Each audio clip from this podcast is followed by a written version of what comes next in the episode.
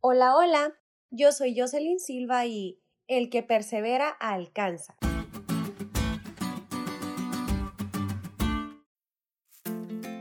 Hace algunos años tuve la oportunidad de conocer a una persona que se convirtió en un gran consejero estudiantil para mí. Su nombre era Ernesto Galindo y la verdad es que siempre admiré su capacidad para lograr influir en el rendimiento de mis compañeros y también en el mío. Siempre tenía palabras de ánimo para quienes batallaban con una autoestima baja y también siempre intentaba motivarnos desde lo profundo para alcanzar nuestros objetivos.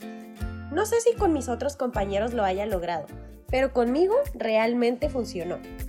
Uno de sus grandes consejos, que por cierto recuerdo con mucho cariño, es el de adquirir una actitud de constancia y disciplina, aun y cuando parezca muy difícil, ya que ese es el secreto para alcanzar lo que nos proponemos. Y de hecho, este asunto es demasiado relevante cuando se trata de nuestra vida y bienestar espiritual.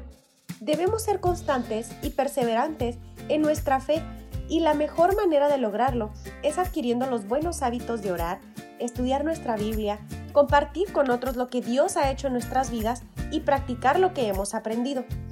Pablo describió la importancia de ello cuando habló a los hebreos en el capítulo 4 acerca del mal ejemplo del pueblo de Israel ellos eligieron ser rebeldes e indisciplinados, y por lo tanto, en lugar de que su fe se fortaleciera con la confianza y la obediencia, nunca pudieron entrar en el reposo y descanso espiritual que produce el ser constantes en la fe. Sé que a veces puedes sentirte muy cansado por el ajetreo natural de la vida y por los ritmos tan acelerados que a veces tenemos que llevar, pero debes tomar en cuenta que permanecer fiel a Dios y ser constante en la oración trae su gran recompensa no solo en la vida eterna que nos espera, sino aquí y ahora, pues esto te ayudará a experimentar el verdadero descanso que Dios quiere para ti. En medio del bullicio de este mundo, Dios anhela que creer y confiar en sus promesas represente una oportunidad de descanso para tu alma y que de esa manera puedas entrar en su reposo. Lo único que demanda de ti es perseverancia y fidelidad, pues Él se encargará del resto.